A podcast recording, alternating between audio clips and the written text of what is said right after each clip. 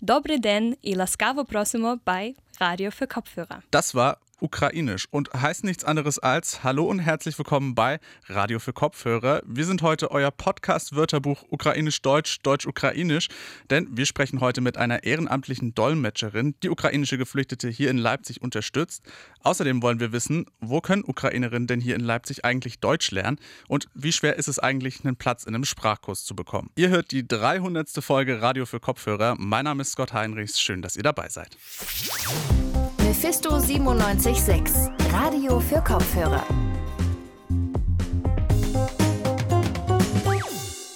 Nach wie vor kommen jeden Tag viele Geflüchtete aus der Ukraine in Deutschland an, auch hier bei uns in Leipzig. Und Helferinnen und Geflüchtete, die müssen natürlich irgendwie miteinander kommunizieren. Deshalb geht es vor allem für viele Ukrainerinnen gerade darum, möglichst schnell Deutsch zu lernen. Wo und wie das in Leipzig überhaupt möglich ist, damit hat sich mein Kollege Josua Gerner mal beschäftigt. Eine Flucht bedeutet in vielen Fällen auch ein Ankommen. Ein Ankommen an einem unbekannten Ort, meist mit einer unbekannten Sprache. Diese neue Sprache zu lernen, ist dabei ein wichtiger Bestandteil, um sich in dem neuen Land zu orientieren. Geflüchteten aus der Ukraine, die in Deutschland ankommen, soll daher ermöglicht werden, Deutsch zu lernen. Eine der zentralen Anlaufstellen dafür in Leipzig ist die Volkshochschule. Sie hat als offizielles Amt der Stadt Leipzig einen kommunalen Bildungsauftrag und bekommt Zuschüsse. So ist es möglich, dass Geflüchtete kostenfrei Deutschkurse belegen können. Mit Beginn des russischen Angriffskriegs gegen die Ukraine und vermehrten Fluchtbewegungen musste auch die Leipziger Volkshochschule sich schnell organisieren, um ihren Beitrag für die Aufnahme geflüchteter Menschen zu leisten. Der Sachgebietsleiter für Deutsch als Fremdsprache der VHS Leipzig, Robert Reisner, koordiniert und plant die Deutschkurse für die Geflüchteten aus der Ukraine. Er berichtet, dass dabei vor allem die räumliche Planung und die Frage der Finanzierung eine Rolle spielen. Es geht einfach darum, welche Fördertöpfe stehen jetzt zur Verfügung, wo sind wir da aktuell die Stadt Leipzig hat sich da relativ gut und unbürokratisch in den letzten Wochen gezeigt und aufgestellt, als dass da wirklich relativ schnell Mittel geflossen sind und demzufolge, sage ich mal, mit sechs bis zehn Kursen an den Start gehen können, was durchaus nicht ganz schlecht ist. Ähm, zusätzlich hat sich das Bundesamt jetzt auch, das BAMF bewegt. Das ist eine Information, die kam jetzt gerade in den letzten Stunden auch, dass in dem Fall zugesichert wurde, dass also die Bundesmittel komplett zur Verfügung stehen, dass alle Geflüchteten aus der Ukraine darauf auf Anspruch haben. In Leipzig läuft die Suche nach einem Deutschkurs in etwa so ab. Die Menschen brauchen zunächst eine sogenannte Fiktionsbescheinigung. Damit können sie ihre Aufenthaltsberechtigung nachweisen. Dann stellen sie einen Antrag auf einen Deutschkurs beim BAMF und machen anschließend einen Einstufungstest und werden einem passenden Deutschkurs zugewiesen. Am Anfang von diesem bürokratischen Prozess steht Maxim. Er ist vor circa zwei Wochen mit seiner Frau und seinen drei Kindern aus dem Westen der Ukraine nach Deutschland geflohen. Sie wohnen in einer Erstaufnahmeeinrichtung in Leipzig und versuchen momentan einen offiziellen Status zu bekommen, um auch beispielsweise einen Deutschkurs beginnen zu können. Mm, now we want to register in the town of Leipzig to live and work here and learn German language. My children will go to the schools in Germany and learn language uh, and uh, speak with another people who live in this town. Wenn Maxim und seine Familie die Behördengänge geschafft haben, können sie sich bei der VHS melden. Bei den aktuell von der VHS angebotenen Kursen für Geflüchtete aus der Ukraine handelt es sich um die sogenannten Integrationskurse. Ähm, Integrationskurse bestehen standardmäßig aus 600 Stunden Sprachunterricht. Die sind in sechs Module aufgeteilt.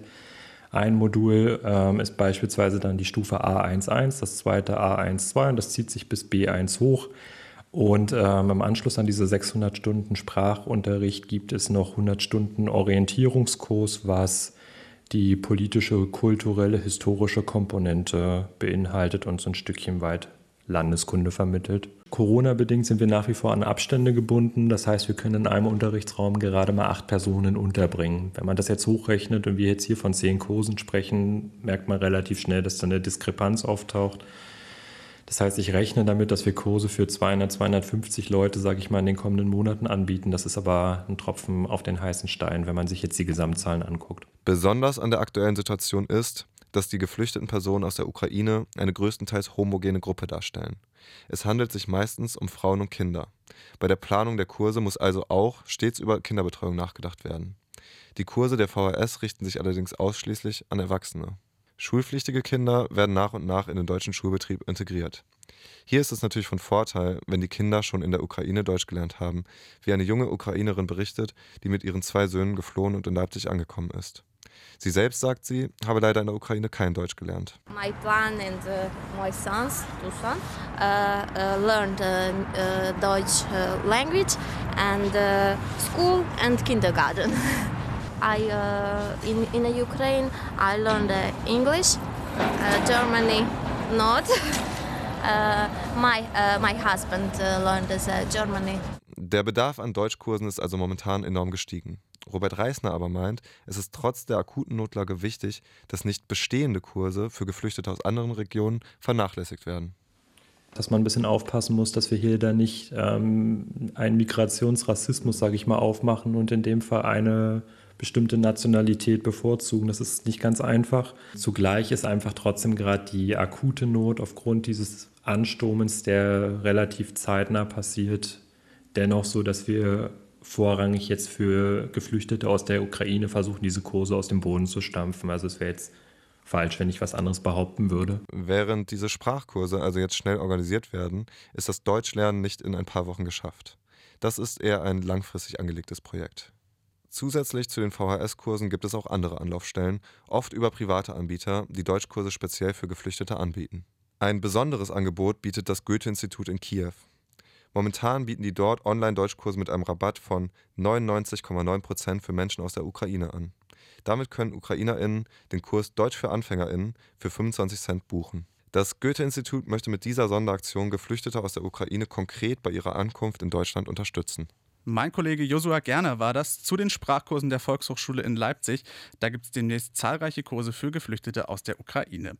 Im Normalfall, da kann man aber nicht so lange warten, bis man tatsächlich einen Sprachkurs gemacht hat. Viele Behördengänge und Alltagssachen, die müssen natürlich jetzt sofort erledigt werden. Unterstützt werden die Geflüchteten dabei von ehrenamtlichen ÜbersetzerInnen. Und diese Ehrenamtlichen sind natürlich besonders jetzt gerade stark gefragt. Bei mir ist jetzt Karina Burczak. Karina, du bist normalerweise auch hier bei Mephisto bei uns als Redakteurin tätig, übersetzt jetzt aber eben auch auf Ukrainisch für Geflüchtete. Nimm uns mal mit, wie kann man sich das denn da genau vorstellen, was du so machst? Ja, genau. Also ich arbeite vor allem am Hauptbahnhof, ähm, genau, und betreue die an, erst ankommenden Geflüchteten quasi bei den ersten auftretenden Fragen, wie zum Beispiel, okay, bleibt ihr hier, wollt ihr weiterfahren, ähm, genau, könnt ihr irgendwie, äh, braucht ihr medizinische Erstversorgung und so weiter. Also ich, genau, also vor allem bin ich da am Hauptbahnhof aktiv. Mhm. Wieso hast du dich denn dazu entschlossen, das zu machen? Wie kommt das denn dazu? Ja, also meine Familie kommt äh, selbst aus der Ukraine. Äh, ich bin auch ja zum Teil auch Ukrainerin. Demzufolge ja hatte ich irgendwie noch den besonderen Drang irgendwie mitzuwirken. Ja, und nach den ersten äh, Wochen der kompletten Hilflosigkeit hatte ich dann irgendwie das Gefühl, okay, jetzt, jetzt muss ich irgendwie helfen und habe halt auch gemerkt, wie krass gebraucht äh, russisch-ukrainischsprachige Leute gerade sind. Hm. Jetzt hast du gerade schon erwähnt, dass du ja vor allem am Hauptbahnhof arbeitest. Ähm, das ist bestimmt schwer zu sagen, aber kannst du einschätzen, zur Zeit vor allem jetzt gerade, du kommst gerade von da, hast du gerade gesagt, wie viele Leute kommen denn da jetzt gerade noch an und wie viel brauchen auch eure Hilfe? Oh, das ist gerade echt ziemlich schwer äh, zu sagen, vor allem weil das super tagesformabhängig ist.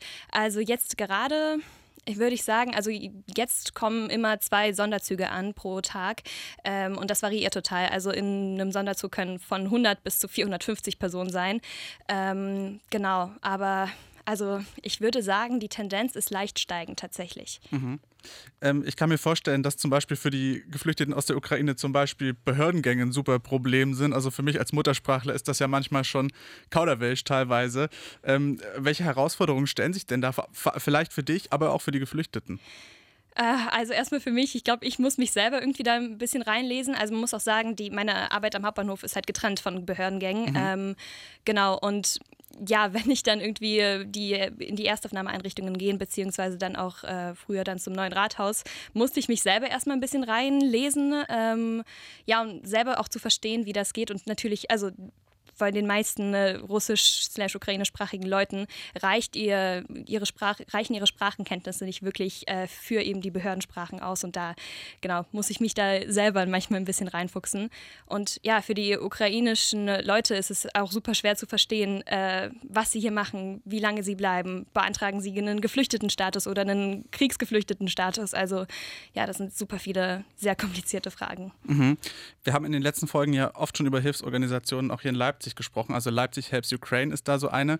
Ähm, du übersetzt jetzt, machst du das selbst alleine oder steckt da irgendeine Organisation dahinter?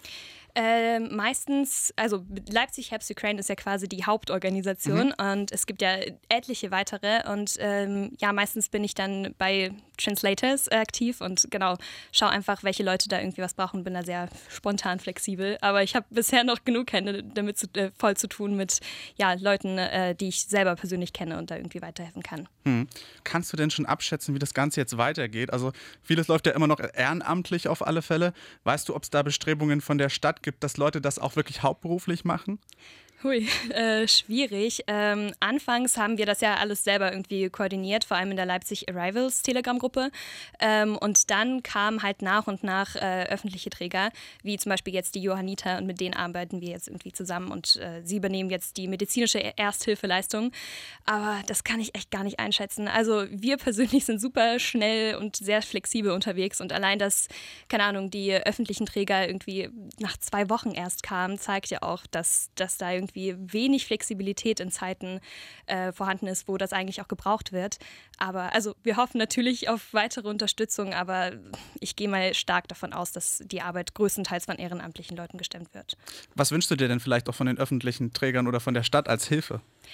Ähm, zumal einfach, also ich habe die ersten Schichten, die ich übernommen hatte, habe ich irgendwie eine ganz große Hilflosigkeit gefühlt und auch eine super große Verantwortung, auch für die Leute, die halt eben Russisch sprechen können. Ähm, und da würde ich einfach gerne, also ich habe das Gefühl, dass wir gerade so einfach komplett auf uns alleine gestellt sind.